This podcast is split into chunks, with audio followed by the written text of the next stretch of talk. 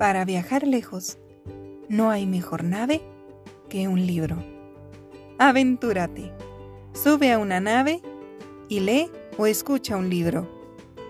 Te invitamos a encender tus oídos con las reseñas literarias Cuentos que no son cuentos, narrada por los alumnos y maestra de la secundaria Manuel Ávila Camacho. Comenzamos.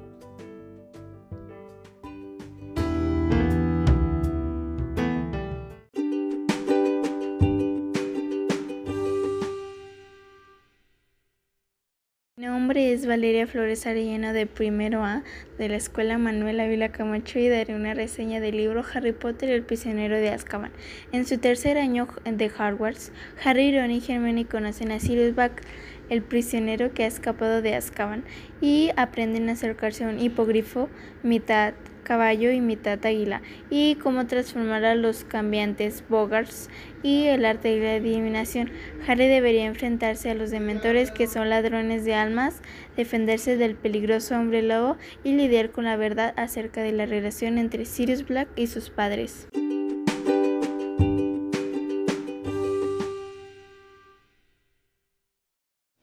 Hola, mi nombre es Mario Eduardo Láez Gallardo, soy de la escuela Manuel Ávila Camacho y soy de primero C. Hoy les vengo a contar de mi cuento favorito que se llama Pinocho. Hoy les vengo a contar de qué se trata.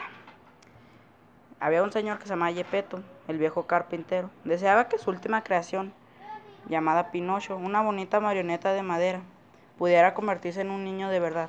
Al fin Yepeto consigue su su anhelado deseo de que Pinocho se convierta en niño y Pinocho no vuelva a ser desobediente ni a portarse mal ni a decir mentiras.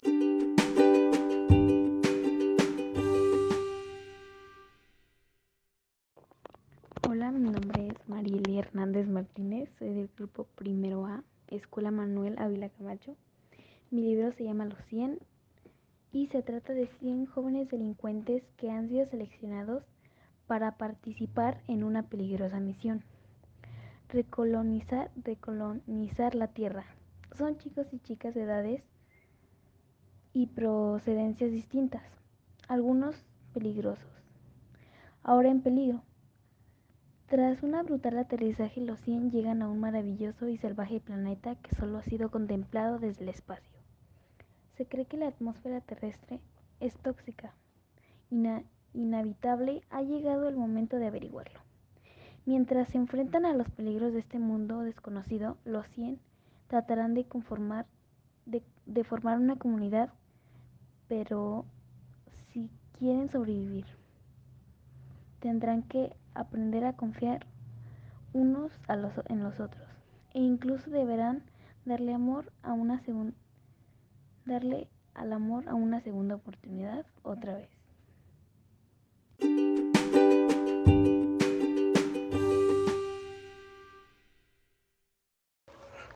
Hola, buenas tardes. Mi nombre es Joshua Adrián Cortés Molina. Estoy en la secundaria general Ávila Camacho. Estoy en el grupo primero B. Aquí les va el cuento. El bosque y el leñador. Un leñador acababa de perder el tronco del hacha que utilizaba para hacer su trabajo y no siendo capaz de encontrarlo se enfrentó con el bosque que lo circundaba. Con humildad su colorea dominaba. Pidió al bosque que le permitiera con cuidado y consideración arrancar una sola rama para conseguir el mango que le faltaba. Iría a ganarse el pan a otros lados. Dejaría sin contar robles y abetos, de los cuales admiraba su vejez galana. El bosque candoroso le brindó la madera que le suplicaba, pero una vez que satisfeció su deseo, las procesa, las echó al olivio y reanudó la inmediato su quehacer tan destructor. De esta manera, en muy cruel, convierte al mundo los humanos, sirviéndose de favores para volverse contra sus hermanos.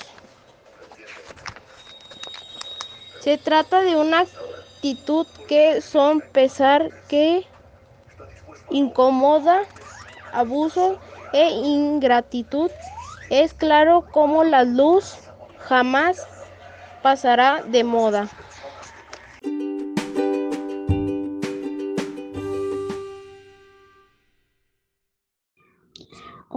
Buenas tardes.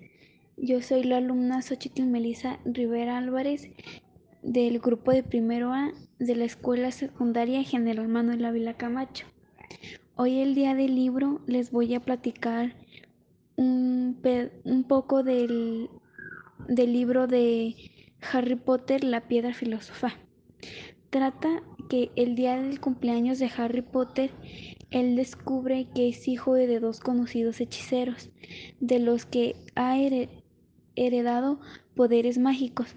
Debe asistir a una famosa escuela de magia y hechicería donde entabla una amistad con dos jóvenes que se convertirán en sus compañeros de aventura.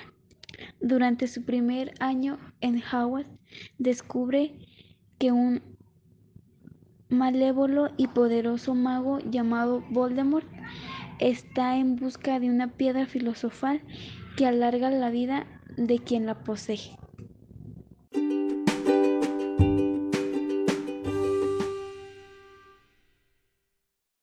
Buenas tardes, mi nombre es Orlando Vilanájera, soy del grupo de Primero A y el título de mi cuento es Leyendas de la Revolución y Misterios. El autor es Manuel Roberto Pérez Rosales. Es un libro que trae diversos textos, pero el que más me ha gustado leer es La tumba del general.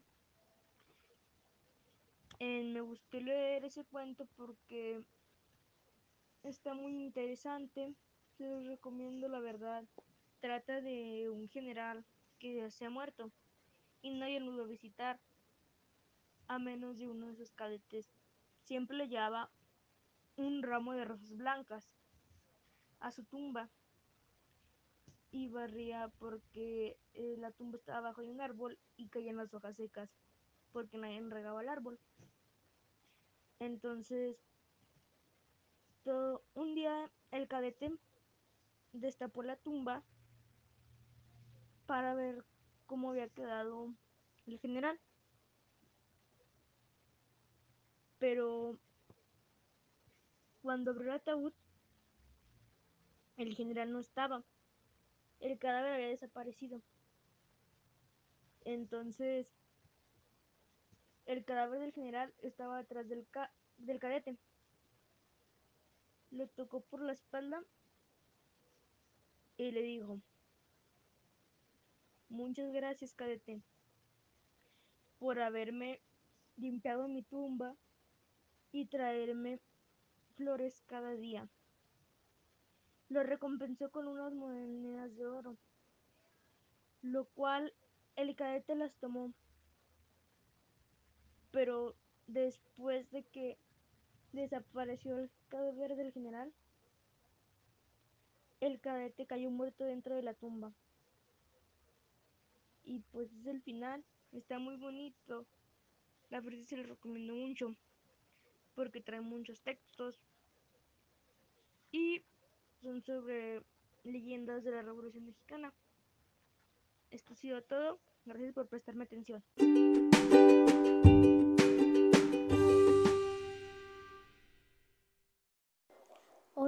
Soy, Dana Sayuki Escobar Nájera. Estoy en la Escuela Secundaria Manuela Vilacabacho, en primero B. Y hoy les voy a contar una breve reseña. el libro que más me gustó se llama El almohadón de plumas. Es un libro, es una lectura de misterio. Mm, es una muchacha que se había enfermado y pues su esposo la acostó. Entonces su pelo poco a poco, el pelo de la muchacha poco a poco iba cayéndose.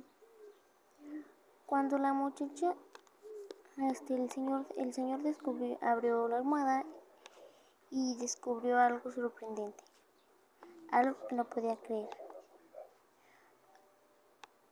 Les voy a leer un pedacito del libro. Su luna de miel fue un largo escalofrío, rubia angelical y tímida.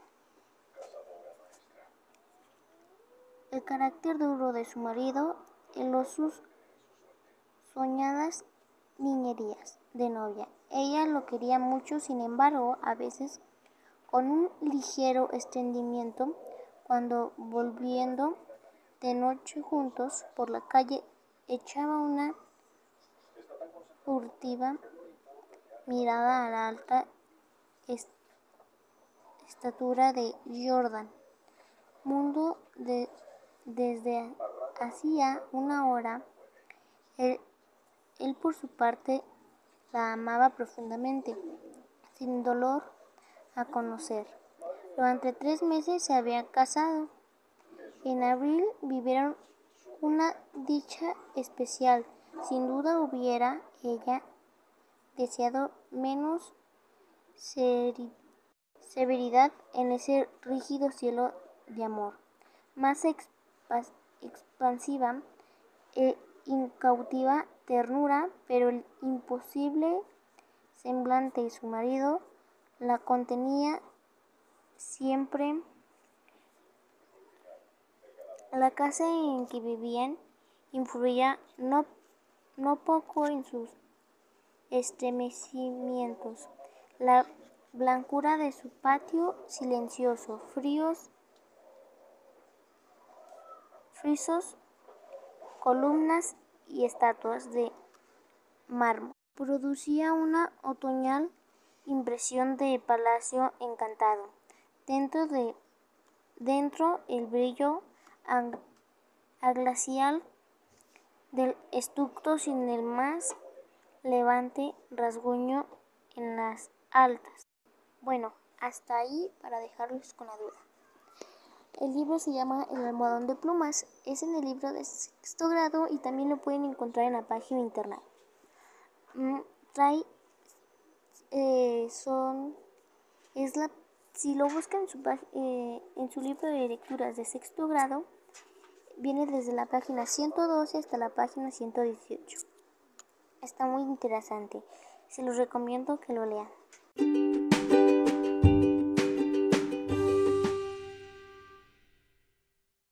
Mi nombre es Leslie Yamilet Zelaya Huerta, estoy, estoy en la Escuela Secundaria Manuel Ávila Camacho, en primero A.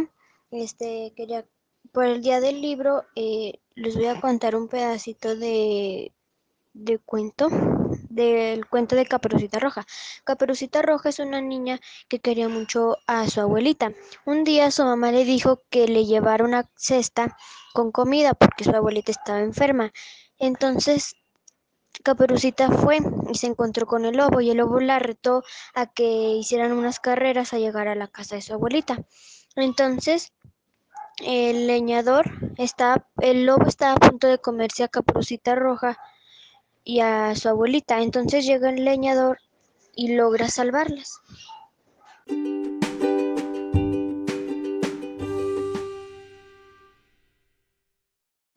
Soy Evelyn Paleta González, soy de primero B, la Escuela Secundaria Manuel Camacho, La Bella y la Bestia.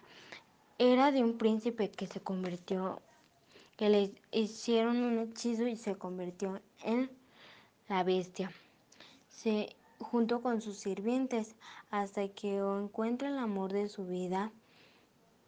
Entonces conoce a Bella. Y los sirvientes le dicen que haga que planeen una cena entonces y que invite a Bella.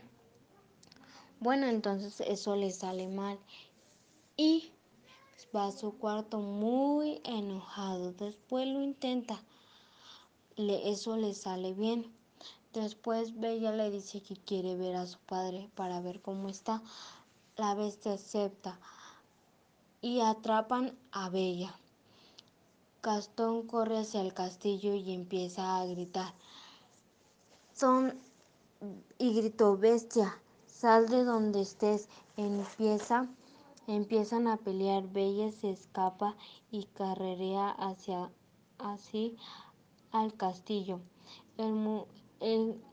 Gastón y la bestia están peleando con sus espadas y lo lastimó a Bestia. Llega Bella y le ayuda a Bestia y le da valor para derrotar a Gastón. Lo derrota y ve, la bestia se convierte en un príncipe y Bella y Bestia viven felices para siempre.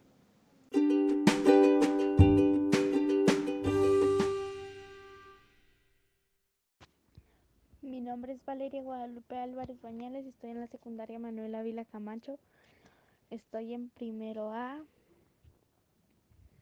Este les voy a contar del libro de los tres cochinitos. Este había una vez este tres cerditos que vivían este en el aire libre cerca de, del bosque. Ellos se sentían inquietos porque por allí solía pasar un lobo. Era malvado y peligroso.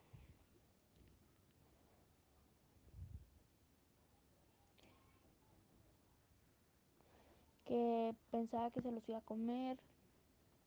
Pero un día se pusieron de acuerdo los tres cochinitos que lo más prudente era que cada uno este, construyera su casita para estar protegidos. Pero el cerdito pequeño construyó una de paja y durante las horas decidió ponerle cañitas secas y se fue a jugar.